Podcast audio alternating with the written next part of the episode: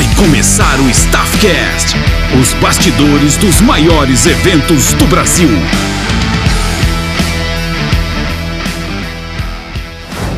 Então, pessoal, hoje eu tô aqui com o Thiago Correia, ele já foi produtor da banda Reação em Cadeia e hoje ele atualmente é produtor geral da dupla Bruno Marrone. Esse cara aí já passou por diversos artistas, já morou fora do Brasil, enfim, hoje tá aqui batendo papo com a gente, contando um pouco da sua história, da sua experiência, de como que é ser um é, produtor de uma das maiores duplas do Brasil. E aí, Tiagão, tudo certo? Tudo certo, 100%. Obrigado pelo convite. Opa! Ô, Thiago, é, assim, falando num, num, num, âmbito geral, você começou a trabalhar em que ano mesmo com produção de shows?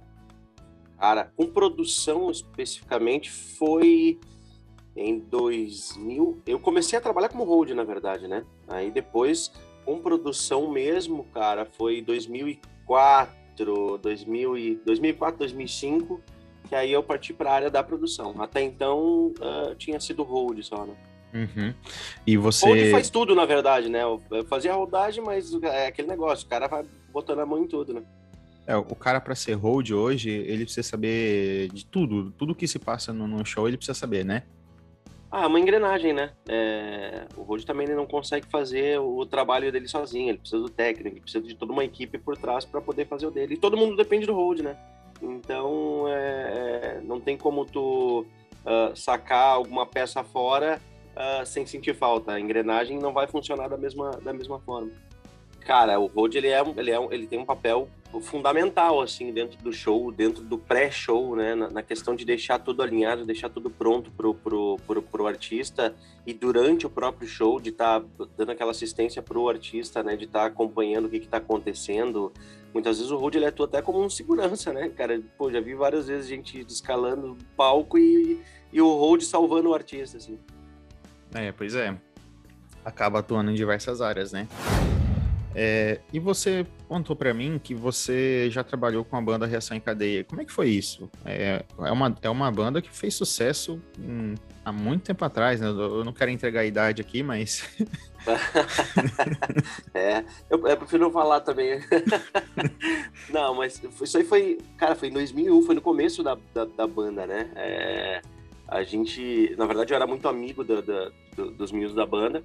E aí o negócio começou a andar para eles, né? Começou a andar muito bem, assim, foi uma explosão, principalmente aqui no, no, no sul. Uh, e aí, cara, é, é, o que eu tinha te falado. Eu, eu acabei uh, permanecendo na história mais pela amizade que eu tinha com, com, com os meninos mesmo do que propriamente por ser um, um cara qualificado para estar tá naquela posição que eu estava. Uh, porque eu era muito ruim. Era realmente muito ruim. Eu entregava o instrumento pro artista e esperava ele me olhar com cara feia. Nossa senhora! mas, com mas, quem... mas, claro, o cara vai aprendendo. Com o tempo, o cara vai aprendendo, né? Mas uh, eu levei um tempinho para aprender a, a ser um cara mediano. Você é, chegou a se inspirar em alguém? Quem que foi teu professor? Assim, quem que você olhou como profissional e você falou, pô, esse, eu aprendi com ele a, a profissão que é minha hoje, né? O que eu faço hoje. Cara, na verdade não, eu não tinha essa pretensão de ser um hold ou ser um grande hold, né? Na, na, nessa época. Uh, e eu lembro que na época trabalhavam mais dois holds com, com, comigo e eles eram mais safos, assim, os caras mais espertos, mais ligados. E eu acabava meio que que uh, pescando com eles assim a história de, de, de, aprender um pouquinho mais, né? Porque eles eram mais interessados, na verdade, do que eu. E mas eu nunca tive assim, ah, pô, aquele cara é o cara do mercado e tal. Não nessa função de hold, assim. Hoje como produtor eu vejo caras assim que eu uh, admiro, que, que, que trabalham com, com, grandes artistas e, e que realmente têm um, know-how, já trabalharam com muita gente, são profissionais respeitados do mercado, né?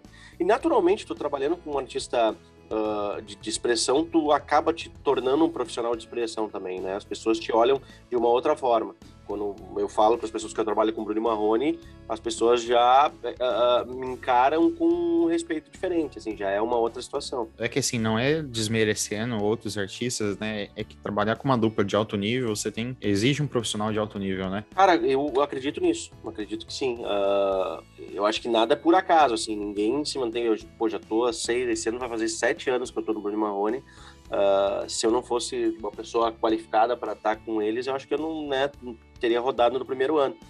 Mas uh, são dois caras fenomenais, assim, que eu admiro muito, que aprendi muito com, com eles, assim, a questão até da que a gente tinha comentado da, da, da simplicidade deles, assim, da, da, eles são caras muito flexíveis com relação a, ao show em si, a, a, a, forma como tudo vai acontecer, sabe? É, não é aquele, aquele artista que bate o pé para a coisa ser num formato quando isso é inviável que aconteça, sabe? Então é muito legal trabalhar com eles assim e, aprender dia a dia com eles. Entendi. E, mas, e como é que, aproveitar que você tocou nesse assunto, como é que foi para você chegar a trabalhar com eles? Como é que foi esse, esse, essa entrada na, na dupla, né? Enfim, você ter chego e virado produtor geral deles? Vou, contar um pouquinho da minha história, assim, tentar abreviar um pouquinho. Eu trabalhei com a Reação nesse período de, de 2001 a, a 2003, uh, 2004, na verdade. E aí eu saí da Reação, fui trabalhar numa produtora. Na produtora que a Reação estava e acabou saindo e, e o empresário na época acabou me convidando para ficar lá. E nesse período eu, eu, eu permaneci por volta de dois anos trabalhando com, com ele. Eu fui morar fora. Uh, fiquei um ano morando na Nova Zelândia. E aí conversa, conversava uh, muito com, com os meninos da Reação na época. E aí surgiu a possibilidade de voltar. Eu, eu voltaria de qualquer forma para o Brasil e eu acabei voltando e assumindo a produção da reação. E aí eu já entrei praticamente para fazer a produção do, do, DVD deles, que era um projeto que tava que eles tinham há bastante tempo, então assumi a, a, a produção desse DVD. E, e aí, uh, cara, fiquei por mais dois anos com a reação. Foi quando eu recebi uma proposta de trabalhar numa produtora de Santa Catarina. E aí eu acabei mudando para Chapecó. E nesse período eu conheci muita gente do mercado, porque essa produtora ela tinha exclusividade de, de muitos artistas uh, com relação à venda deles no show e muitos festivais, muitas feiras. E nesse período eu conheci muitos artistas, muito, muitos produtores, empresários, e aí, naturalmente, o cara acaba desenvolvendo uma relação né, com, com, com essas pessoas. Eu acabei saindo da, da, produtora, trabalhando com uma outra dupla aqui do Sul, Lucas e Felipe, uma dupla muito legal também voltei para a produtora, voltei para o Lucas e Felipe, e aí, através dessa produtora, veio, veio a ligação do escritório do, do, do, do Bruno Marrone, uh, me convidando para trabalhar lá, porque o produtor ia sair e tudo mais. E eles não queriam pegar alguém que já tivesse no mercado, já. Porque, cara, ao natural, assim, tem muita gente boa no mercado, mas tem muita gente que, que se aproveita da situação para adquirir, conseguir benefícios próprios, né, cara? É muito fácil, uh, e eu conheço, e, e uh, muitas vezes até uh, é uma situação feia, assim, né? Mas, cara, tem produtor que, pô, vende ingresso, cortesia de, de, de eventos, entendeu? Uh, e é uma situação que rola. Então os caras não queriam pegar um malaco velho, assim. Tem produtor, cara, eu sou amigo de muitos produtores, conheço muitos produtores, me dou bem com a, a, a, maioria deles, mas, cara, tem produtor que é mala, tem produtor que é, que é, que é malaco, entendeu? Que, que é mais estrela, na verdade, do que o artista, muitas vezes. É, quando eu fazia a produção local e me relacionava com alguns produtores, cara, tinham alguns produtores que, que eles uh, inviabilizavam assim a questão da produção. Eles procuravam uh, problemas e, e muitas vezes é o seguinte, não é nem o artista que está te exigindo aquilo, entendeu? Não é. Muitas vezes passa uh, despercebido pelo artista a forma como o produtor dele trabalha, sabe? E muitas vezes, claro, o produtor também trabalha da forma que o artista quer que ele trabalhe, né? É, é, e outras vezes o, o, produtor modela o artista, principalmente quando é um artista novo, o produtor ele acaba modelando o artista de uma forma errada, acaba uh, criando exigências para aquele artista que, cara, inviabilizam a questão da produção, entendeu? Principalmente para o contratante, sabe? Pô, um artista pequeno que te gera um, um, um puta de um, de um, custo extra que não precisaria ter, mas que aquilo ali foi criado pelo produtor e não pelo artista. Não é uma exigência do, do artista. Então, cara, bem complicado, assim, o cara a, a, a entrar no mercado, se manter no mercado e ter uma leitura de como o artista dele funciona, de como o artista dele exige, entendeu? De como tu pode trabalhar com o teu artista. Tem artista que realmente vai te exigir muito. Agora tem artista que vai te dar uma, uma flexibilidade de trabalho uh, assim como o Bruno Marrone me dá, entendeu? Que eu sei até onde eu posso ir, até onde eu posso uh, abrir as pernas, digamos assim, com, com relação ao contratante, aonde eu posso bater um pouquinho mais forte, aonde eu posso tirar o pé, porque eu conheço o lado da produção pelo lado do contratante, não só pelo lado do artista. E eu acho que isso é muito importante para quem trabalha com a produção do artista, entendeu? Conhecer o lado do contratante também, para não inviabilizar muitas vezes a, a questão da produção. Eu já vi show quase ser cancelado porque o produtor estava exigindo coisas que o artista nem sabia, cara. Tipo assim, é. É, não, isso acontece muito, cara. Quando tu, tu, tu, pô, tu, tu trabalha muito com produção também, né, Bruno? Tu, tu, tu entende da situação e, e, é realmente isso aí. Muitas vezes o artista não sabe o que está acontecendo e, querendo ou não, cara, tu, como qualquer pessoa uh, uh, da equipe, tanto o produtor quanto o cara que está dirigindo a carreta, cara, tá todo mundo vestindo a mesma camiseta, entendeu? Ninguém te conhece pelo nome, te conhece por trabalhar com o artista. E a culpa, naturalmente, ela vai cair no artista, entendeu? Então, tu tem que ter uh, muito bom senso na hora de, de, de bater forte com alguma questão, entendeu? Tu tem que estar tá com o pé muito firme no chão, porque senão tu acaba caindo e, e, por consequência, tu acaba derrubando o artista. Tem que ser ponderado isso, né? É, esse, esse meio termo porque se o artista ele, ele começa a fazer tantas exigências, e o maior exemplo disso, Thiago, acho que é a questão de camarim, né? Uma, uma coisa que acontece muito é o artista vai, chega lá num evento que muitas vezes pode ser solidário e faz uma puta exigência de, tipo, sei lá, três grades de cerveja no camarim. E o cara vai ficar lá uma meia hora no máximo. É, assim, tem coisas que é, ultrapassam o conforto, né? Ah, porque é claro que o artista precisa de um conforto, de forma alguma eu tô falando isso, mas tem coisas que se tornam inviável para o contratante pra, porque a conta não fecha né? Imagina você gastar. Exatamente, exatamente. E eu já vi, eu já vi essa questão mesmo de ser uma, uma um show beneficente e, e o produtor do artista tá exigindo coisas e pô, cara, peraí, tu não tá fazendo uma, tu não tá fazendo isso para ajudar, sabe? É quantas vezes, cara, a gente pelo menos uma vez por ano tanto que a gente faz, faz duas vezes o show para o Hospital do Câncer de, de Barretos.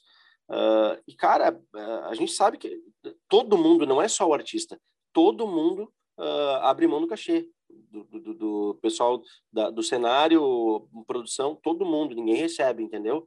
Então, aí tu vai chegar lá, pô, tu tá abrindo mão de, de, de cachê, o artista não tá recebendo, e tu ainda vai bater uh, por um camarim, exigindo questões de camarim.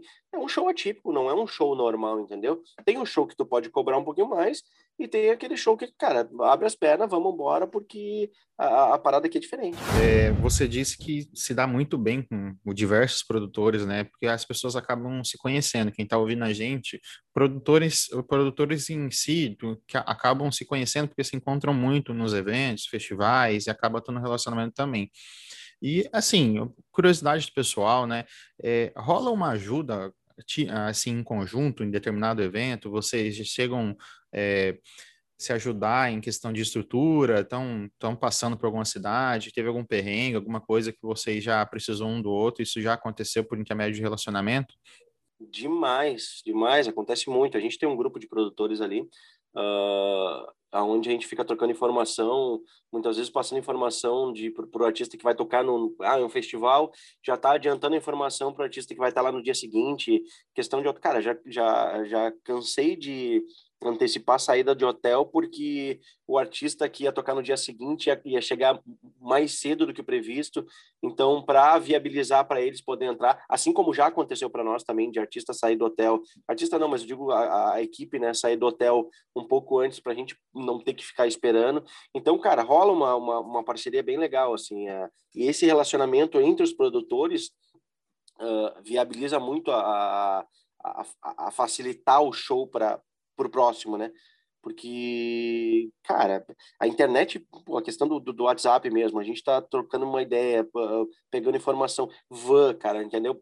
Ah, natural, assim, de, de o cara me ligar, por exemplo, manda mensagem, cara, ó, van não funcionou, vai estar tá aqui amanhã, a van não funcionou, não estava legal. Questão do som assim, assado, camarim, sabe? Então a gente já vai dando um feedback do que, que aconteceu para o artista que vai estar tá no dia seguinte. O Panda mesmo, tu, pô, tu fez um, um, podcast com o Panda, Mas não, cara, que ele tá no grupo ali, cara, é impressionante. Eu já falei isso pra ele, velho, tu tá uh, ligado 24 horas ali, porque pediu uma informação, o Panda tem, cara. Ele é o ele é o cara dos contatos, dos bons contatos assim, Brasil. Cara que ajuda muito assim nessa questão. É, o Panda é um cara que assim, ele é para é para pra gente que ele é bem referência, né? Ele sabe de tudo, enfim, é que nem você disse, tudo ele tem informação. É cara, uma... tudo, do, do jato ao a equipe de carregador, assim, muito eficiente nessa questão. Muito a pré funciona muito bem assim, se tu tem o, o auxílio dele. É um cara bem sempre disposto a ajudar, gente boa demais. Ô, Tiagão, é o seguinte, é, por exemplo, assim, você tá na cidade, chegou no show, é, o que, que você fica mais esperto? Então, uma coisa que é, é que a questão é assim, né? É, a gente acaba fazendo um circuito de shows e a gente acaba voltando uh, muitas vezes no mesmo lugar. Então, tu já conhece a equipe de, de que vai estar tá lá te, te, te, dando suporte, né? Quem é o, a produção local, quem é o contratante. E tem aqueles locais que o show funciona muito bem, que tu sabe que nada vai dar errado, porque tu já fez com eles, né? Uh, outros, locais, outros locais tu já sabe que ó, e eu tenho uma pós-produção de show que eu, que eu dou uma, uma pesquisada antes também para ver como é que foi o, o, o atendimento de vans, como é que foi camarim. Então eu faço uma avaliação por conta pelo fato de, pô, futuramente vou tocar naquele lugar, eu já sei o que, que aconteceu no show anterior. Já sei quem é o contratante, quem é a produção. Então, cara, tem show que, que, que, que realmente as coisas acontecem como tem que acontecer e, e tem alguns shows que o negócio já é mais mais travado, né? Então, uh, tem toda uma logística de, de, de, horário de chegada no local que a gente procura sempre manter. Claro que, às vezes, a, a distância de um show para o outro, ela inviabiliza que tu tenha, que tu consiga chegar uh, a uma e meia no palco, que é a minha programação, geralmente, chegar a uma e meia. Uh, então, nesse período, eu já gosto, já gosto, não, preciso que os carregadores estejam lá para a gente poder fazer a descarga do equipamento. pessoal de camarim, já para a gente poder organizar uh, os camarins, e aí faço a programação com a equipe técnica que vem posterior ao, ao cenário. Então tem toda uma, uma, uma engrenagem para o negócio acontecer. Não adianta eu chegar com a equipe técnica uma e meia, sendo que eu não montei cenário ainda, entendeu? Ah, o cenário do evento, beleza. Então a equipe técnica eu vou ter que dar uma antecipada para a gente ganhar tempo lá na frente, né? Então tem, tem toda uma logística assim natural uh, do show em si, né? Quando um show não é um show atípico, que são horários diferentes, são locais uh, mais distantes, que mais difícil de chegar. Entendi. E o que, o que mais te deixa puto, assim, cara? Você chega, no, você chega na cidade do evento e, e você isso tipo, te tira do sério porque tá fora do controle. Cara, é, eu, acho que o maior problema uh, do, do, dos produtores hoje uh, é com os carregadores, cara. Porque o que, que acontece? Ele é o teu primeiro e teu último suporte do show. Então, quando tu chega, tu vai precisar dos carregadores. E na maioria das vezes eles estão ali, entendeu? Na quantia que tu pede, tá, tá, tá ok. Na maioria das vezes, algumas vezes não. Mas na maioria das vezes funciona. Agora, cara, no final do evento, cara, é, é, o, é o problema. Porque o que, acontece? Esse cara que ele tá fazendo a descarga do teu equipamento, ele vai para a festa muitas vezes, porque ele tem um acesso liberado, e ele chapa o coco. E aí o que, que ele esquece que ele era um carregador e ele não volta para fazer a carga do equipamento de novo. Então, cara, é, é, é, um, é um grande problema que a gente tem é com equipe de carregador, assim. Cara, tem equipes no Brasil maravilhosas, assim.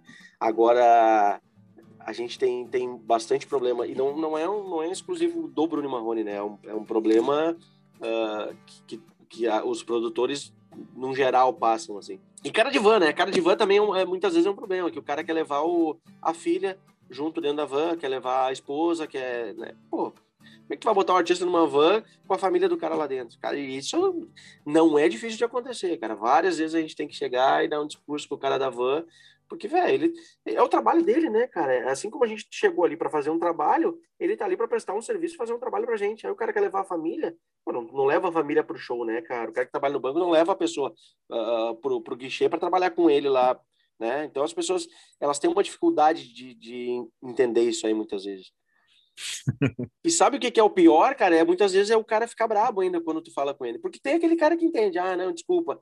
Agora tem aquele cara que ele acha que ele tá com razão, e, cara, e já aconteceu de o motorista da van deixar nós na mão. Porque ele não poderia levar a filha dele com, com ele na van. Quem está ouvindo a gente, isso sou grego, né, para a pessoa, os carregadores são quem faz toda a retirada do material da, é, da carreta ou do ônibus que o artista precisa, né, desde som, equipamentos, enfim, faz todo esse, essa descarrega num evento e depois que termina, é, carrega de volta, né, é muito difícil o pessoal, né, executar esse serviço sem a ajuda dos carregadores, né? Sem essa prestação de serviço. É, é com certeza, porque o que, que acontece, cara? Em específico, Bruno Marrone. A gente tem uma carreta, cara, que ela vai completamente cheia, assim. Então eu levo de tudo ali. Eu peço muita, eu peço bem pouca coisa para o contratante. Uh, a iluminação é toda nossa, o painel é todo nosso, a estrutura de, de, de, sustentação é basicamente toda nossa. Eu peço o grid no local do evento e, e, um complemento de luz que é muito pouco. Eu preciso dos carregadores porque a minha equipe de, de cenário ela fica na montagem. Então, no momento que o pessoal está fazendo a descarga, eu já estou acelerando com o pessoal do cenário para fazer a montagem do nosso cenário. Porque se eu perder o tempo com a carga, eu acabo naturalmente atrasando todo o restante do processo. Se eu não tiver os carregadores, uh, minha equipe de cenário vai ter que fazer a carga, além de fazer a montagem, sabe? Então, isso onera muito tempo da, da equipe, além de um desgaste físico desnecessário. Né? E prejudica a entrega, né? Isso também prejudica. Total. Total. Mas é, essa questão da van é, é muito delicado. Por isso que, assim, é, a pré-produção, né, saber quem que é o prestador de serviço daquele local, se ele já executou ou não algum, algum, algum serviço para vocês, que é importante. Não é que, não é que é, você não queira alguém que nunca trabalhou, né, uma, uma empresa nova, mas saber qual é o perfil daquela... Porque tem gente tem, as pessoas são fãs, né, do artistas e acabam confundindo essa, essa parte profissional, né, que nem você falou, a pessoa acaba levando a filha, a mãe, a avó, para estar tá perto do artista que vai estar tá indo na van.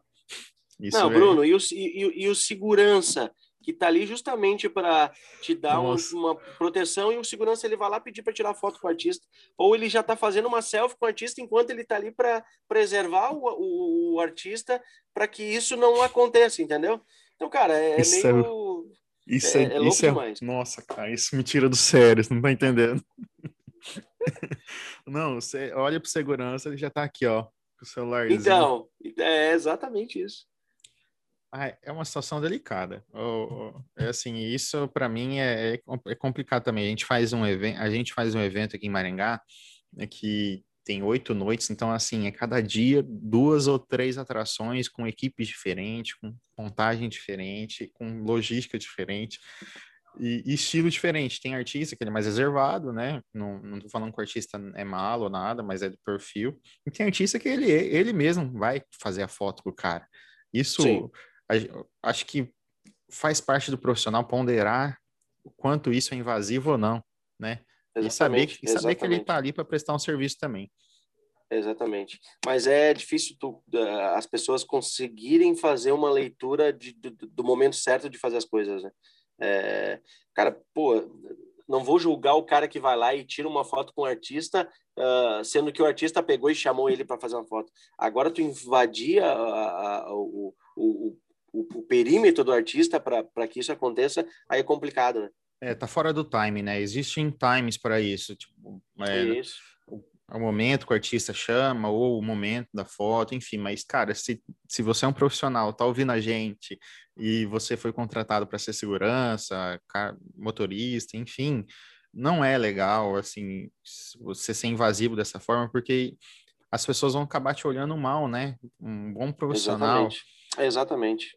E tu sabe que é uma coisa que eu Cara, eu no início, antes de trabalhar com, com o Bruno Marrone, eu não, não, não tinha essa leitura apurada, assim, de, de como isso muitas vezes é chato, sabe? Porque tu pensa, pô, cara, mas é uma foto. Mas, cara, tu começa, tu começa a conviver com o artista, cara, e tu vê que não é uma foto. Que a partir do momento que ele desceu do, do avião, cara, tem gente pedindo para tirar foto. Ele chegou no hotel, tem gente pedindo para tirar foto. Ele saiu para almoçar, ele não consegue almoçar porque tem gente tirando foto, ele saiu do restaurante, tem gente tirando foto, ele vai pro evento, tem gente tirando foto, e ele chega no evento, ele tem que tirar foto com as pessoas, né, cara? E não é um, não é, não existe cláusula em contrato nenhum que eu conheça de artista que ele é obrigado a tirar foto. Ele abre essa exceção para o contratante e tudo mais. Uh, mas muitas vezes as pessoas falam, ah, o cara não atendeu. Cara, mas tu vai abrir exceção para atender todo mundo e tirar foto? Cara, tu não, tu, tu esquece carreira, tu vai virar uh, simplesmente um, um totem ali que vai estar tirando foto com todo mundo. E, cara, e não, não é esse o objetivo da história, né? O Bruno Marrone faz o quê? Faz música, né? Eles, eh, eles foram contratados e são contratados para fazer um show, né?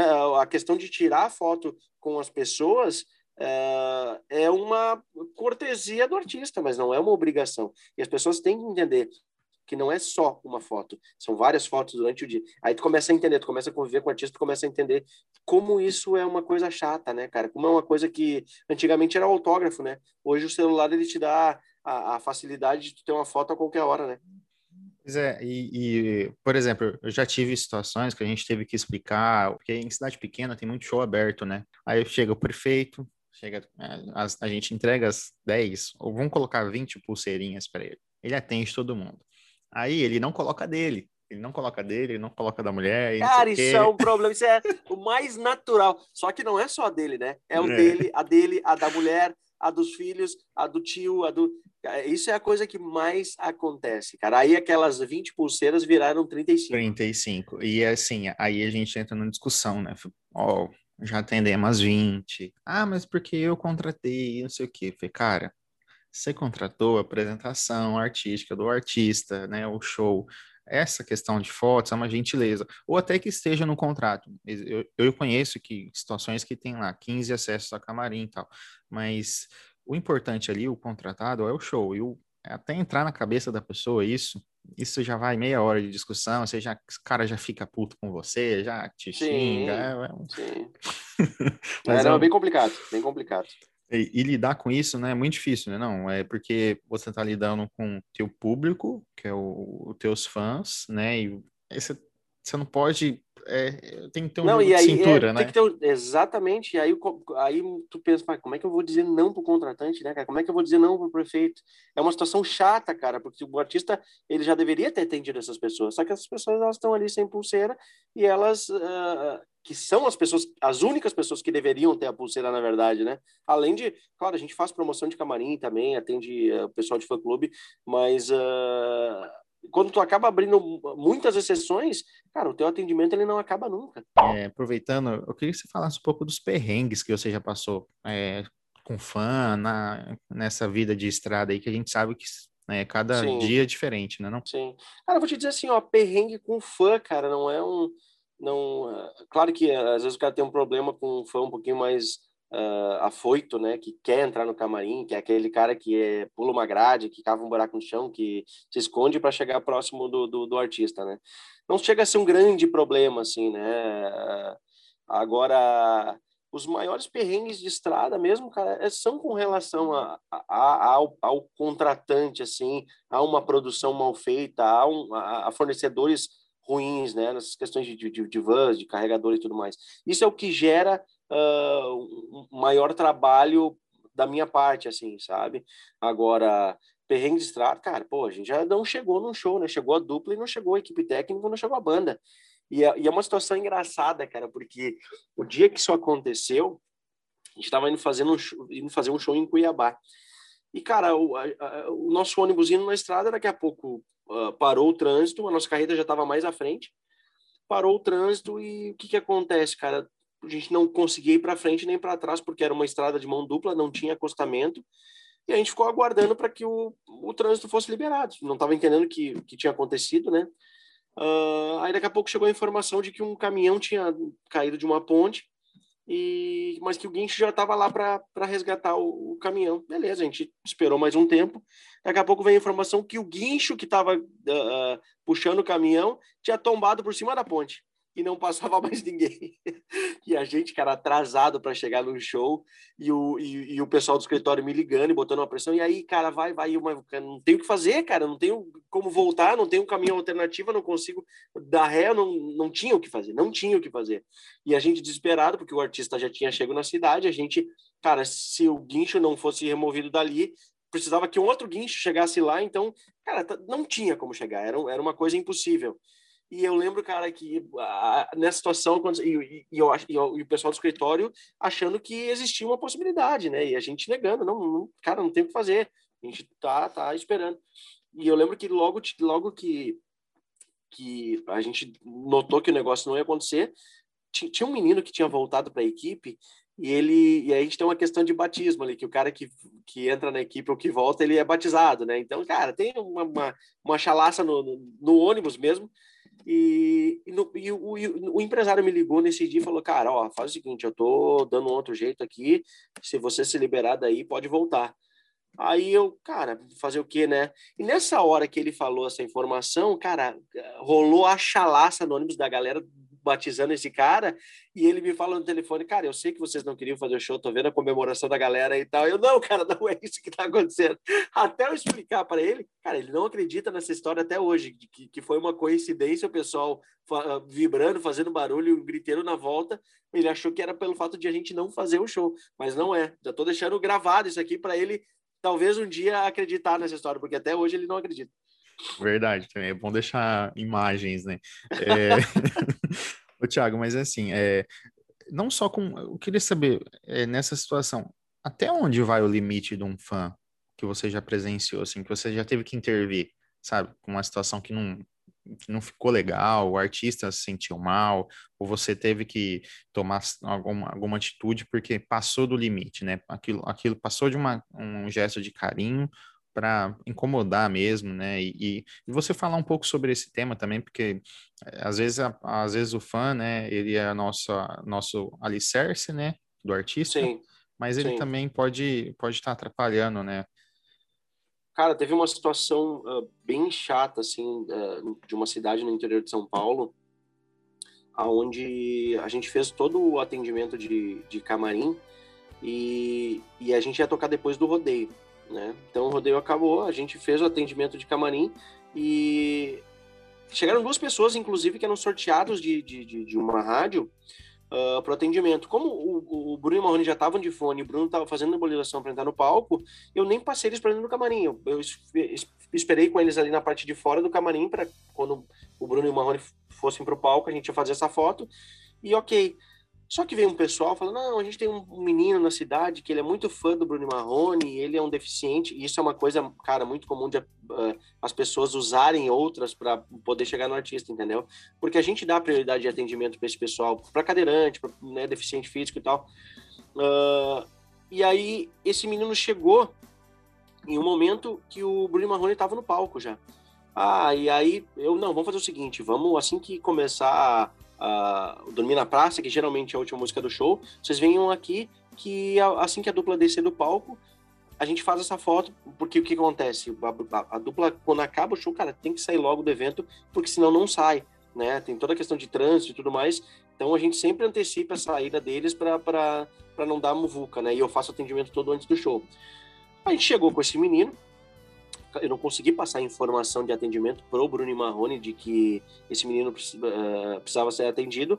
O Bruno, quando saiu do palco, cara, ele já saiu batido, entendeu? O segurança escoltando ele, porque já tinha muita gente ali na volta e esse menino tava uh, esperando num, num, num, cantinho.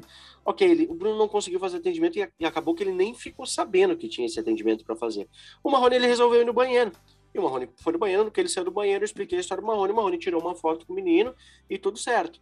Cara, no outro dia apareceu uma matéria gigante no jornal de que a dupla não tinha atendido o menino, de que ele tinha, uh, tinha sido maltratado e tudo mais. Cara, uh, primeiro que o Bruno nem ficou sabendo da história. Segundo que o Marrone tinha atendido ele. E tinha algumas pessoas ali que viram a situação.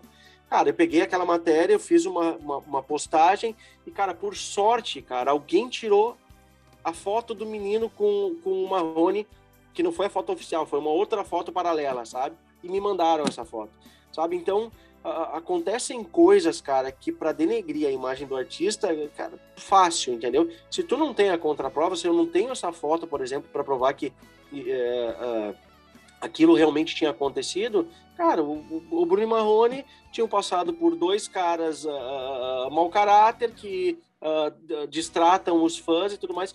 Então, talvez a situação mais chata com relação ao fã é, é justamente as pessoas usarem uh, de outras para chegar próximo ao artista, entendeu? E aí nessa situação, cara, sinceramente eu não acho que o menino era fã do Bruno Marrone, entendeu? Talvez os pais deles que, que, que os pais dele que estavam ali acompanhando eram os fãs e estavam usando uh, o menino para fazer aquilo, entendeu? Mas ficou uma situação muito chata, cara. Se a gente não conseguisse uh, esclarecer depois, ia ficar bem ruim, sabe? Eu fiz, fiz questão de postar logo em seguida, porque, cara, é, é aquele negócio, a notícia ruim, ela se espalha muito fácil, né, cara? E aí, para elogiar ou para falar bem são poucos, mas a notícia ruim ela tem um poder da, absurdo. Cara, e a dupla, né? Ela, ela é bem atenciosa, assim, com todos, né? É, Sim. Sempre desde eu, nisso eu estou falando no âmbito em geral, né? Desde fãs até artistas que, que estão começando, participações, enfim. É, sim. Porque sim. nem todo mundo, né, tem consegue impulsionar alguém, é, ter algum padrinho. O Bruno Marrone sempre está abraçando diversas, diversos sonhos, eu digo até. Com certeza. E é, e é muito uma coisa que a gente tinha comentado já. É, é, é muito louco porque é referência para várias uh, classes de, de, de, idade, né? Digamos assim, é, o pai gosta porque ouviu e ouvia um tempo atrás, o filho gosta porque ouve hoje. É um artista que tem, cara, 35 anos praticamente de, de, de estrada e, e, continua tocando muito no rádio ainda, né? É, é, que a gente é, tinha falado, são 20 anos em que o Bruno Marrone é o artista mais tocado no, no, no, Brasil, né? Então, é uma história que tem que ser muito respeitada, né, cara? É, é uma marca muito grande, né? Tu, tu, tu ser o, o artista mais executado nas rádios do Brasil nas últimas duas décadas, cara, não é para qualquer um, né? Não é para uh, uh, é para poucos artistas, né? Poucos artistas. Aqui na Maringá FM, a dupla tá nos top 10 aqui quase todo mês. Não, tem. Quando a gente tira um relatório de, de música, execução, de artista, é, é Bruno Marrone tá lá 100% de certeza. E Bruno, é, é, muito, é muito estranho, né? Porque há um tempo atrás tu tinha um tempo de execução de faixa longo, né, cara? Tu tinha três, quatro meses e a internet ela acelerou todo esse processo. Então tu tem que estar tá, uh, uh, acelerando o teu lançamento, porque senão tu fica para trás. E o Bruno Marrone conseguiu acompanhar o mercado nesse sentido, né? É aquele artista que ele fez muito sucesso lá atrás e ele tem música atual tocando no rádio até hoje. Tu nunca vai ter uma, uma música velha do Bruno Marrone. Toca também, entendeu? A música velha do Bruno Marrone. Mas a nova, com certeza, vai estar tá tocando. Toca junto com as novas. Eu... Exatamente, exatamente, exatamente. Acaba, acaba assim, se expandindo no espaço da rádio. E, e, o legal com o rádio, né, ele traz essa questão de convivência. O rádio não é só uma plataforma de execução de música, porque se fosse isso a pessoa escutava na internet. O rádio, é, a, o, o, rádio é aquela companhia. O artista tá é. lá, o artista muitas vezes vem no estúdio, é, é diferente. E é o, que, é o que faz cair no gosto do povo mesmo, né? Porque só você uma, ouvir uma música na internet já não, é, é legal, mas não tem esse impacto para a população que isso entra na... Você quer sentir o poder de um, de um, de um artista, né? Se a música chegou orgânico no rádio, cara, e você faz, faz um show naquela, naquela região, aí, meu amigo, aí você e, e lotou tudo, e você pode ter certeza. Tá, tá, tá, estourado, não tem o que fazer, é só alegria daqui para frente. Só saber administrar. E, e, e, e, o, muito legal, o, o mais legal, assim, do, de tu sentir isso é quando a, a, música tá tocando e aí tu vai tocar ela primeira vez pela primeira vez num show e aí tu ouve a galera cantando, cara, sabe? Isso, pô, é, é uma sensação muito boa assim de saber que as pessoas já conhecem aquilo, sabe? É, já teve situações, o artista vinha aqui primeiro show na cidade, um, muitas vezes no nosso show de aniversário, aí começa a tocar música, a, o público completa o refrão. É, legal, legal demais cara sente a pressão ali na hora, assim, é uma coisa que você, o produtor, com o produtor fala, o artista comenta. Não, todo mundo arrepia, velho, todo mundo arrepia. É uma sensação muito boa. O que você olha assim, você, nossa, eu cheguei na cidade, tá tudo certo, isso é uma coisa muito positiva, que te deixa mais confiante em executar aquele trabalho, que te dá um, uma tranquilidade melhor de, de seguir executando aquele evento. Cara, eu vou te dizer que tranquilo mesmo eu só fico a partir do momento que eu vejo a carreta fechada, entendeu? Que, que acabou o evento, o equipamento tá dentro da carreta e tudo aconteceu como tinha que acontecer. Porque o show em si, cara, desde a pré-produção, né, e a gente tem um setor de pré-produção no escritório que, que me entrega pronta a pré-produção. Então, eu, eu basicamente, eu, eu só bato os detalhes que foram me passados. Uh, mas a questão da produção do, do, do, dia do evento ela é ela é tensa né do início ao fim não é uma coisa tu tá sempre em movimento tu tá sempre trabalhando tu tá sempre uh, checando alguma coisa né? Se não for uh, uh, no início do evento durante a montagem vai ser no pré-show no atendimento de camarim vai ser durante o show para saber se está tudo acontecendo da melhor forma se o som tá chegando legal lá na frente se sabe? Se o artista ao final do show chegou no hotel, foi embora tranquilo, se os carregadores estão ali para a carga ser feita da forma como tem, tem, que ser feita. Então, cara, o único momento de conforto mesmo do show é quando a carreta tá completa, que bateu a porta e tá tudo certo, que a gente está indo para o próximo show. Esse é o momento mais tranquilo, assim.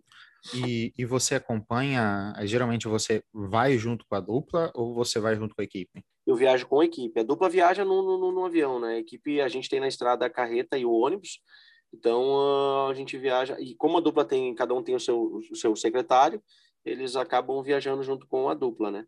Mas uh, eu acabo viajando com a equipe até pelo seguinte, porque muitas vezes uh, a dupla ela, ela a equipe toda parte de São Paulo, né? A dupla o Bruno sai de, de Uberlândia e o, e o Marrone de Goiânia. Então, a logística não fecha, entendeu? E muitas vezes a dupla ela chega mais tarde do que a equipe no, no na cidade do evento. Então, eu tenho que estar tá lá, uh, tenho que estar tá lá na hora que, que a carreta chega, que a gente vai para o palco, né? Para fazer, para iniciar a montagem. Então, é que o produtor em si, ele tem que participar de desde tem que chegar na cidade e saber tudo que está acontecendo. Não adianta você chegar. É, e como no meu caso, como no meu caso eu faço a, a, a, produção geral e eu sou o único produtor, a gente não tem o, o produtor executivo, né? Tem os, os, secretários só. Então acaba uh, tudo passando pela minha mão, assim, tanto a questão uh, da montagem quanto a questão de horários que o artista tem que chegar no evento, sabe, todos os detalhes. Você falou que chega com quantas horas de antecedência? Cara, eu procuro, eu procuro chegar, uh, alguns hotéis inviabilizam isso pela questão de check-in, né? Mas eu procuro chegar sempre por volta de, de 11 horas, meio-dia, já para a equipe poder almoçar e depois do almoço seguir para o palco, né? Para estar tá uma e meia no palco iniciando montagem de cenário. Aí por volta de, de quatro horas, quatro e meia, a equipe técnica vai para montar os instrumentos, para fazer o, o, o checa-som e tudo mais. E a gente, a gente não tem por costume passar som com banda e com artista, né? Faz, nunca faz isso, raramente a gente faz isso. E, e aí sim, após a, a montagem, checagem de equipe técnica, a gente já começa a preparação para saída de hotel para o show e, e, tudo mais. Como é que é essa preparação do artista? Por exemplo, é a questão até de camarim, é, tem um lance deles ter ser dividido em dois camarins. Como é que é isso tudo? É, é então, as, as, é, as pessoas perguntam porque muitas vezes acreditam que Bruno Marrone, não, os caras ficam em camarim separado porque eles são brigados. E não, não é isso, é é, cara, naturalmente, talvez se, se nós dois fôssemos uma dupla, a gente ficaria em camarim separado, porque eu não tenho os mesmos amigos teus e tu não é amigo dos meus, dos meus amigos. E não só por isso, entendeu? Por uma questão de conforto mesmo. É, é muitas vezes o, o Marrone leva convidados no show. Cara, como é que eu vou botar os convidados do Marrone junto no camarim com o Bruno? É desconfortável. Da mesma forma o Bruno, entendeu? Às vezes o Bruno tem convidados e eu não vou botar o Marrone ali, sendo que troca de roupa, faz aquecimento, né? Tem toda uma preparação que o artista gosta de fazer antes do show que talvez ele tenha que deixar de fazer por ter um convidado. E, então, é, é uma questão de conforto mesmo, de comodidade do artista, não é, ah, não, os caras não se dão bem e não... Então, eles ficam em camarim separado. Não, não é isso. É, atendimento eu faço junto, junto os dois no mesmo camarim para a gente fazer atendimento. E aí, depois do, do atendimento, já separo para preparar para subir no palco, né? Para trocar roupa, para nebulizar e botar os fones. Então, o processo é mais ou menos... A programação geralmente é chegar uma hora antes do show. Aí, geralmente, se já não jantou, vai comer alguma coisa, né? faltando por volta de uma meia hora para para começar o show, uh, 40 minutos, eu, a gente inicia o atendimento, faz o atendimento e depois disso já prepara para entrar. Tem exceções, né, Thiago? Por exemplo, você está em determinado show que a, a, estrutura não é compatível, vocês acabam executando só um camarim ou isso é uma regra que não é sempre, é sempre? Cara, já, não, não, eu, eu procuro uh, utilizar dois, na verdade, são três camarins, né? Um camarim para a equipe técnica e banda, uhum. um camarim para o Bruno e um camarim para o Marrone. Cara, tem locais que não comporta isso, entendeu? Então é aquilo que eu te falei lá no início. A gente tem que ser flexível ao ponto de entender que não dá entendeu? A, a, prioridade é deixar em camarim separado. Se não der, cara, vamos embora, entendeu? Não é, muitas vezes é mais por um preciosismo nosso separar os dois do que por escolha deles, entendeu? Não é, é, é realmente por um conforto. Mas, cara, se, se não der, não deu, vamos embora, entendeu? Eles compreendem isso muito bem, então, para nós, sendo que eles já entenderam, tá ótimo, vamos embora. Nessa vida de, de estrada, qual que foi um, um BO que aconteceu contigo que, que você soube administrar bem, assim, de, junto com o artista, é, tem, tem essa facilidade de tá passando para eles e resolvendo, assim? Cara, a gente teve um show que em princípio estava tudo encaminhado, ia acontecer tudo da melhor forma possível, a logística estava toda certa, a gente tinha um voo no meio do caminho que a gente ia ter que pegar, mas ia descer numa cidade vizinha, mas de lá o, o ônibus ia pegar e a gente ia conseguir chegar a tempo, tudo certo. Tudo certo até a, a companhia aérea cancelar o nosso voo. Cara, aí, aí, aí tu faz uma logística, tu tem que pensar rápido, tem que tentar uh, conseguir uma outra aeronave, não dá, realoca todo mundo em outro voo. Resumindo, é, era no interior de São Paulo, mas ficava acho que uns 500 quilômetros de São Paulo. A gente conseguiu um voo para São Paulo para pegar. O nosso ônibus não estava lá. Nosso ônibus já ia esperar a gente na cidade próxima. Uh, a gente acabou realmente chegando atrasado, mas, cara, não é por uma vontade. A gente desceu em São Paulo, pegou um ônibus locado, foi para a cidade do evento, chegamos atrasado, naturalmente, né? Mas não, não por uma vontade, cara, a gente não parou nem para jantar, a gente foi. É, foi uma loucura, assim, esse dia. É, a dupla já estava na cidade esperando para a gente chegar, montar e eles poderem ir para o local do evento para a gente acelerar o início do show. Uh, chegando lá, o pessoal da produção trouxe uh, uma, um, algumas pessoas para a gente fazer o atendimento. A dupla começou a atender uh, os convidados, que eram inclusive convidados do prefeito. Cara, o prefeito ele já chegou chutando a porta. Por que, que vocês estão pensando? Isso não pode acontecer, porque é um estrelismo. Sem saber o que, que tinha acontecido, ele, cara, e, e, a dupla tentando se explicar com ele, não, mas aconteceu isso, não, quero saber. Cara, foi uma confusão, ele ficou brabo demais. Uh, tanto que depois, cara, ele, ele entrou, inclusive, contra um, um processo contra a dupla com o que tinha acontecido e a gente naturalmente entrou com um processo contra a companhia aérea, né? Não é por vontade, cara, sabe? Eu acho que uh, as pessoas elas têm que tentar entender. Uh, a gente não estava chegando, fazendo um show atrasado por, ah, não, por desleixo nosso, sabe? A gente tentou e, e fez o que foi possível. Então, cara, esse, esse dia foi um dia bem ruim, assim, porque uh, a situação ela fugiu do nosso controle, sabe? Então, Entendi. mas tudo certo. No final a gente fez o show, fez o show normal, tirando esses problemas, né? E essa e essa e esse processo que rolou depois, no final das contas, as coisas aconteceram como tinha que acontecer. E você tem outra história que te marcou?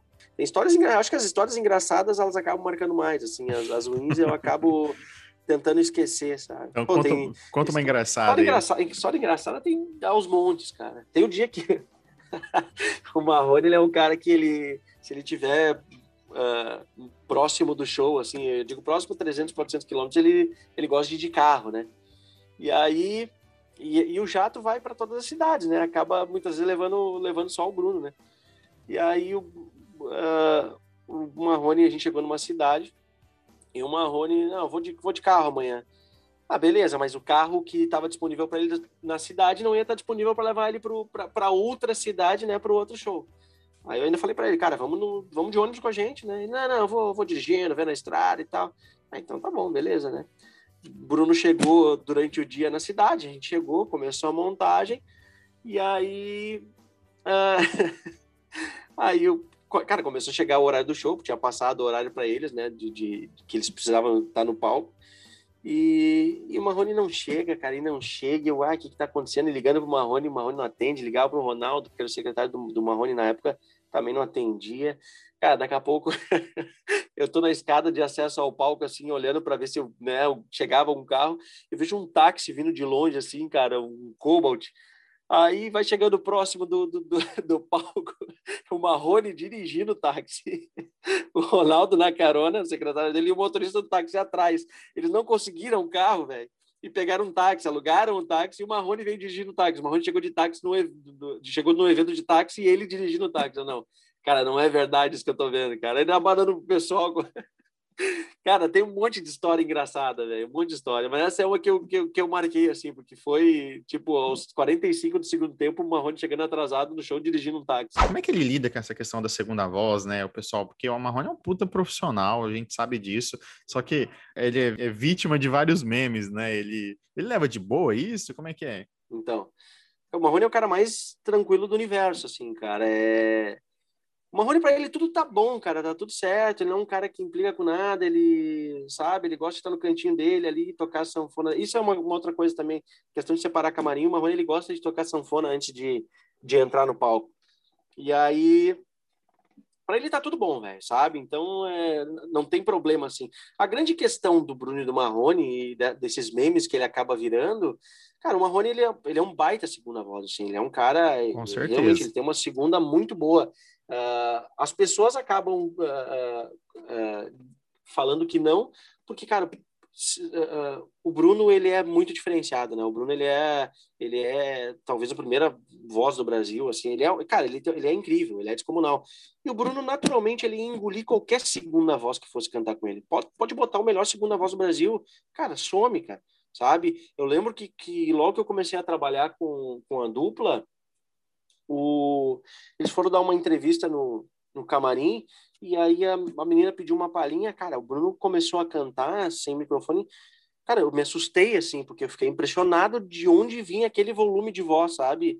É, é, é, é muito diferenciado, cara. É, é, E aí as pessoas confundem a questão de o Bruno cantar muito e de o Marrone cantar pouco, né? A relação que o pessoal faz. E não é. O Bruno o Marrone canta muito, só que o Bruno canta muito mais do que todo mundo, sabe? Então essa é a grande questão. São perfis e... diferentes, né? Exatamente, cara, exatamente, sabe? É, é, mas ele leva muito, ele administra muito bem e ele, e ele leva, ele leva na boa, ele até gosta, vou te dizer essa questão de, do, dos memes, porque cara, é, ele acaba aparecendo muito, né, em função desses, desses memes. Mas o Bruno ele tem uma questão que, cara, é, ele é muito sincero, assim, muito verdadeiro. O Bruno, se ele é aquilo que eu te falei, se ele se ele olhar para ti e não gostar do teu cabelo, ele ele não vai pensar, puta, o cabelo dele tá feio. Ele vai falar aquilo, entendeu? Ah, teu cabelo tá feio, podia cortar, né? Sabe? Então é muito fácil de, de, de, de, de entender o Bruno, sabe? O Marrone é um cara muito tranquilo. Uh, porque realmente não é uma pessoa muito exigente, exigente gosta das, das coisinhas dele ali, mas é muito fácil de tu conseguir atender o Marrone. E o Bruno é um cara muito verdadeiro. Se o Bruno não gostar, ele vai falar e tá tudo certo, vai conseguir resolver também. A pior pessoa para se trabalhar é aquela que não gosta de uma coisa e não te fala.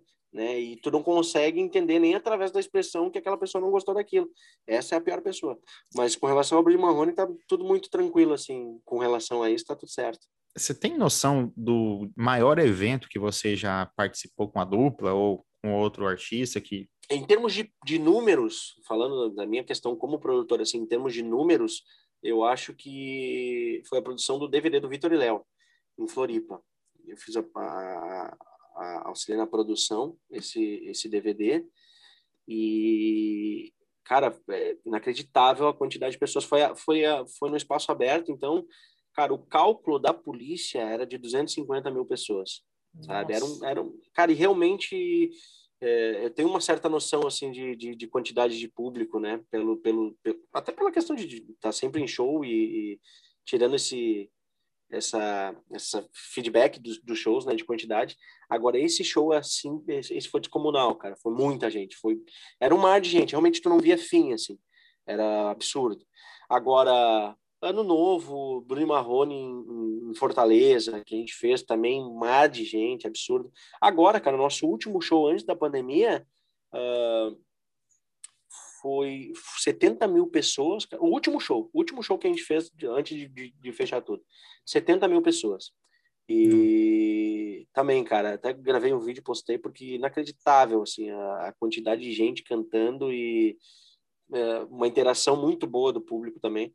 E a gente tinha recém voltado do, do, dos Estados Unidos, a gente tinha feito quatro shows lá, e aí a gente voltou para o Brasil, acho que fez mais dois shows aqui, e aí fechou tudo. Toda profissão, né, a gente erra, a gente acerta, e isso é uma rotina diária, né, de, de aprendizado. Eu queria que você citasse para mim alguns, alguns erros que você já cometeu no passado de como produtor e que você quer passar para frente, pô, não cometam os mesmos erros que eu, que eu cometia isso no passado, desde uma, uma forma de organizar, enfim, e, e aprendizado que você já teve. Cara, olha, Bruno, eu acho que eu acho que a questão de, de, de proatividade, assim, de tu uh, tá um pouco à frente com relação ao que está acontecendo, sabe? Tu antever o, o, o, era, uma, era, uma, era uma coisa que eu não era eu, eu meio que deixava rolar, sabe? Essa questão de tipo, ah, vamos ver o que acontece. E trabalhando como produtor, cara, e principalmente trabalhando com o Bruno Marrone, tu começa a entender que tu tem que enxergar o problema antes dele acontecer.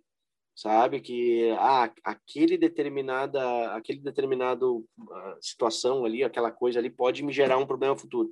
Então, eu acho que até uma dica assim, sabe, o cara que, que tem essa pretensão de de ser um produtor, de crescer na Primeira coisa, eu acho que o cara tem que passar por por todas as áreas de, de dentro de uma equipe, sabe?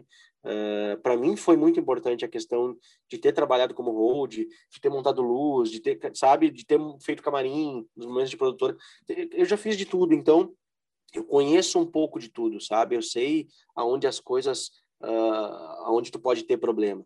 E, e, e, claro, a partir do momento que tu te torna um produtor, que tu, tu tá à frente de uma equipe, tu começar a, a ver aonde as coisas podem uh, te gerar um problema, entendeu?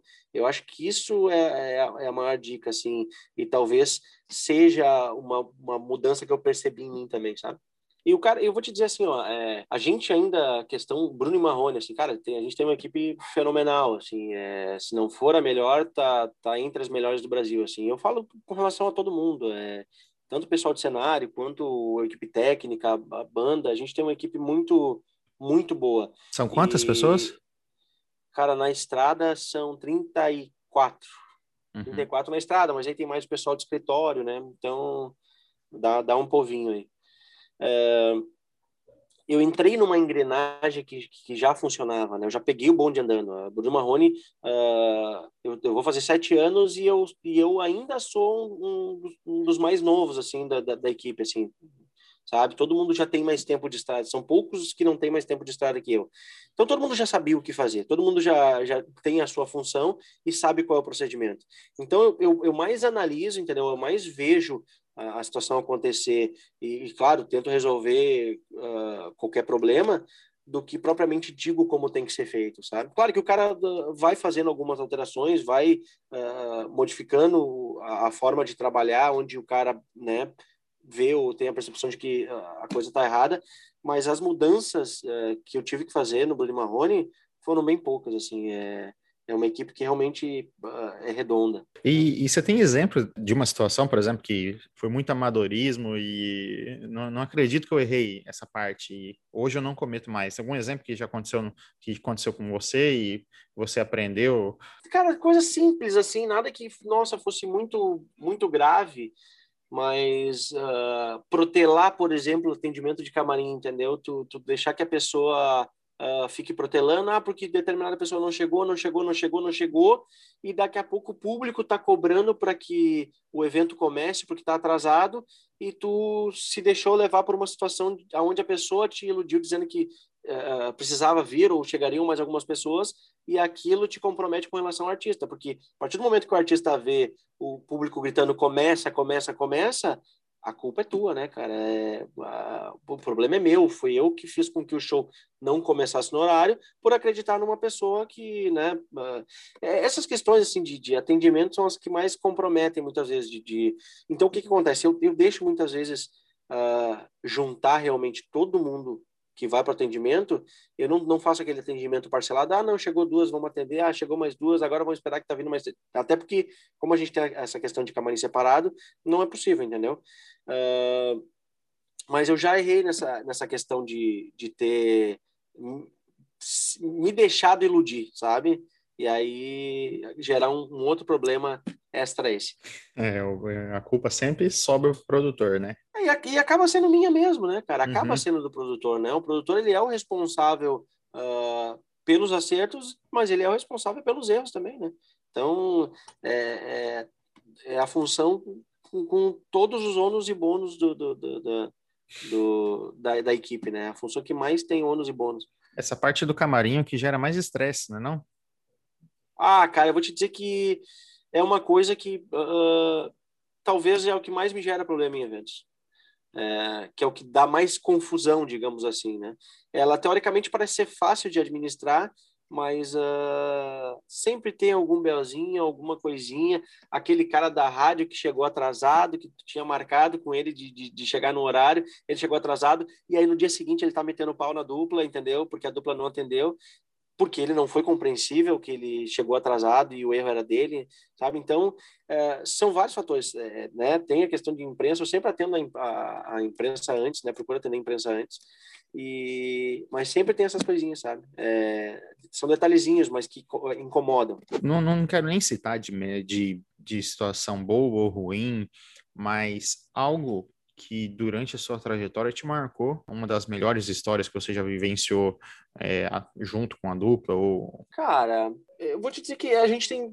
Né, a partir do momento que tu trabalha com, com um artista do pote do Bruno Marrone, tu, tu começa a, a, a participar de algumas situações assim que, cara, para quem uh, uh, não trabalha com isso ou para quem trabalhava com artistas de, de, de, menor expressão, elas são diferentes, né? Eu lembro que o, o início de Bruno Marrone assim foi, foi marcante porque, cara, na semana seguinte que eu entrei a gente ia ter Faustão pô, Faustão, cara, que legal, cara, sabe? Era uhum. novo aquilo para mim. Bruno Marrone tava toda semana no, no, no Faustão, mas, tipo, eu fazer Faustão, saca? Uhum. E aí tu uhum. começa a participar de um monte de programas de TV, sabe? Aquelas coisas que tu realmente só acompanha de casa e daqui a pouco tu tá lá, sabe? Uh, as viagens, as, as, as turnês fora do Brasil, sabe? Pô, Estados Unidos, Europa, conhecendo outros países.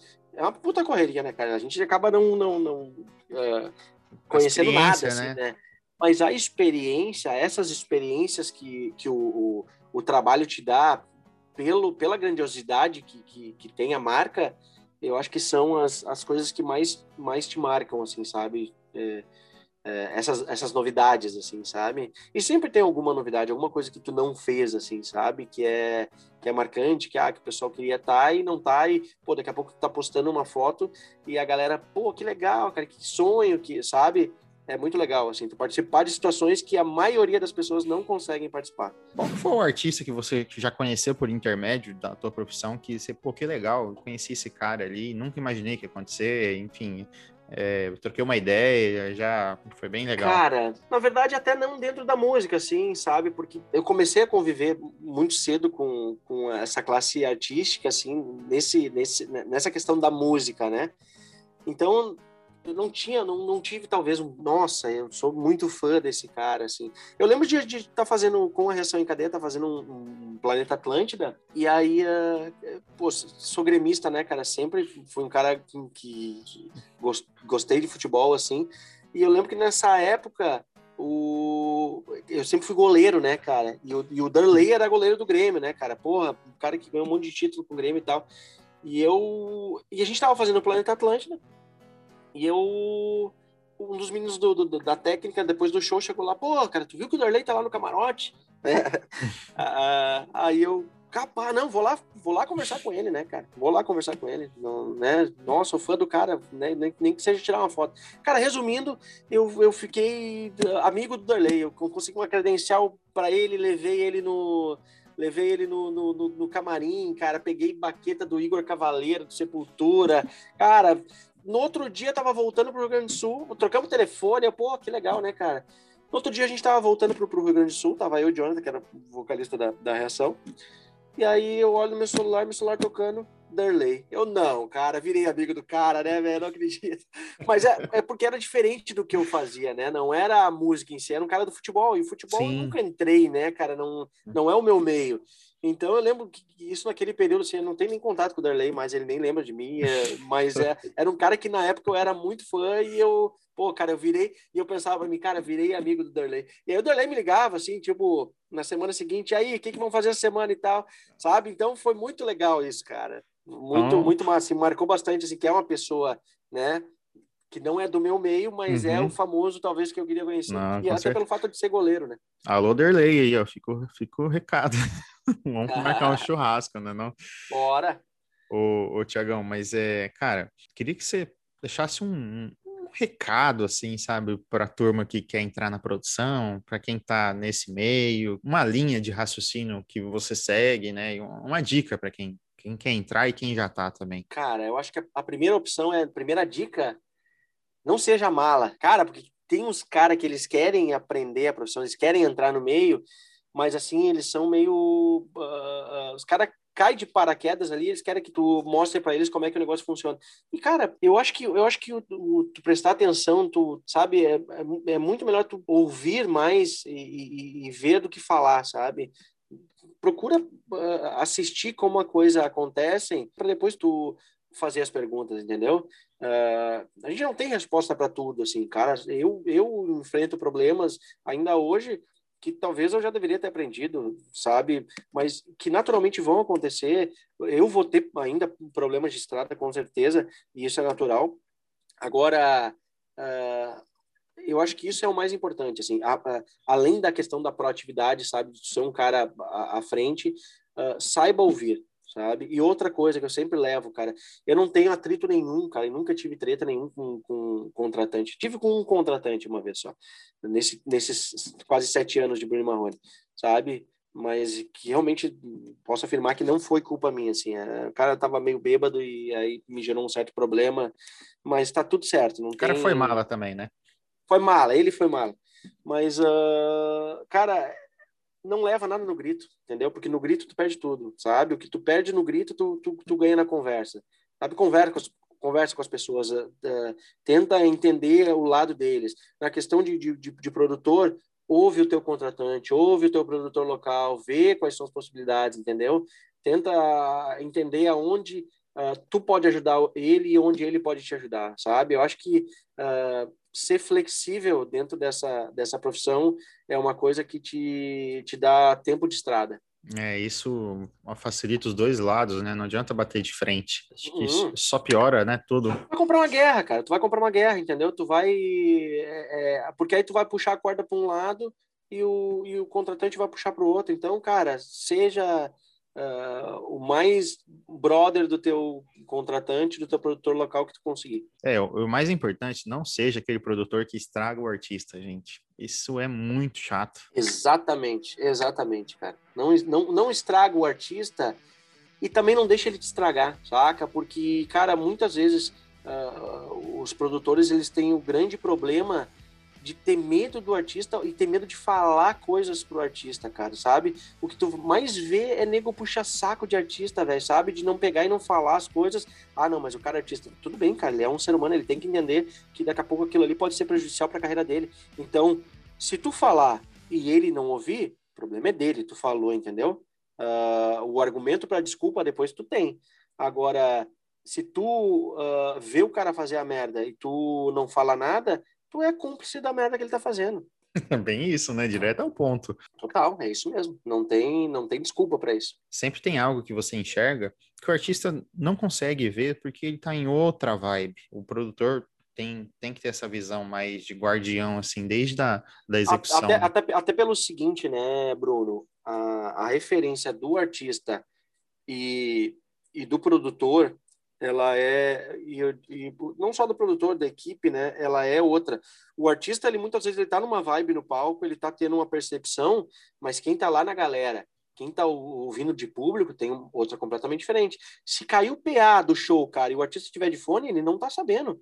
Aí ele pode passar o show inteiro sem que ninguém ouça ele e ele vai achar que o show tava maravilhoso e não tava. Ninguém tava ouvindo o cara cantar sabe? Então é um detalhe é uma referência ali sabe? De, de, de todas as coisas que podem acontecer e eu acho que tem que ser uma tem que ser um, um, um confiança cara sabe é o artista ele tem que confiar em ti Uh, e tu tem que confiar no artista. Mas basicamente o artista confia no que tu fala, entendeu? Eu acho que o artista ele tem que confiar muito no, no produtor dele.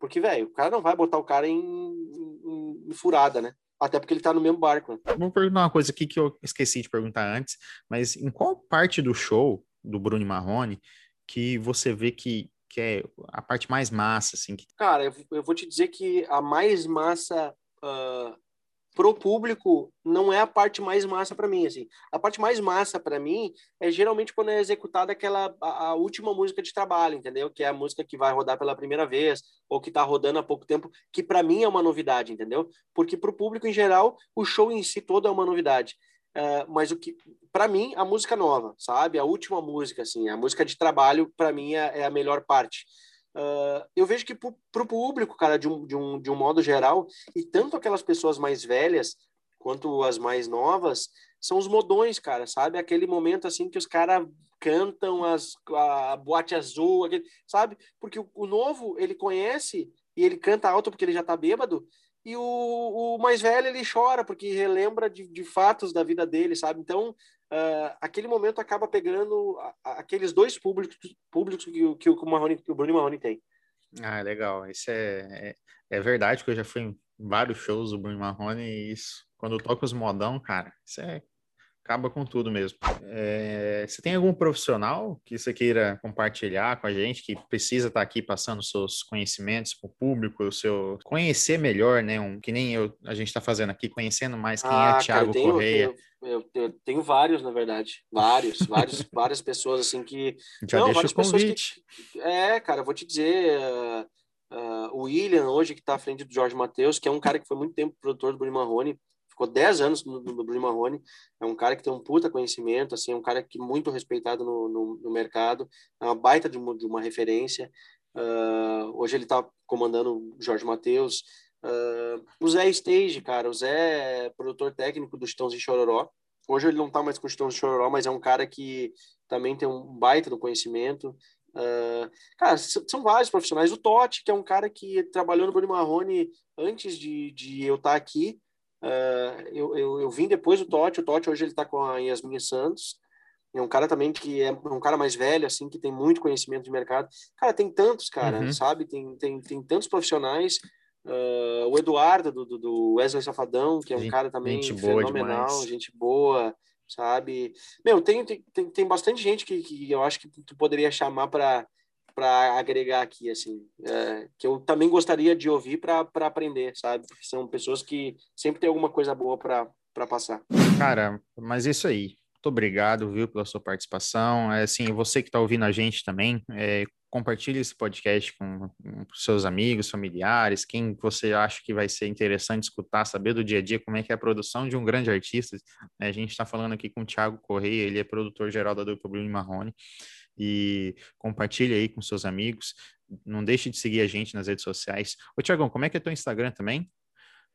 É arroba Tiagão Correia. Tiagão é com H, T-H-I. Tiagão Correia. Correia. Então, segue a gente lá, segue o Staff, Staffcast BR, segue o Thiago Correia. Meu arroba é Bruno Dias, PR de Paraná. E a gente volta aí logo com outros podcasts. Quero agradecer aqui a presença novamente do Thiago. A gente sabe que a dinâmica dele também é bem corrida, né? Para a gente gravar aqui, a gente marcou com antecedência. Ele foi super parceiro de estar aqui com a gente. Isso aí, Thiago. Obrigado, viu? Eu que agradeço, Bruno. O que precisar, a gente está aí, tá? Só chamar. Valeu, galera. Até o próximo Staffcast.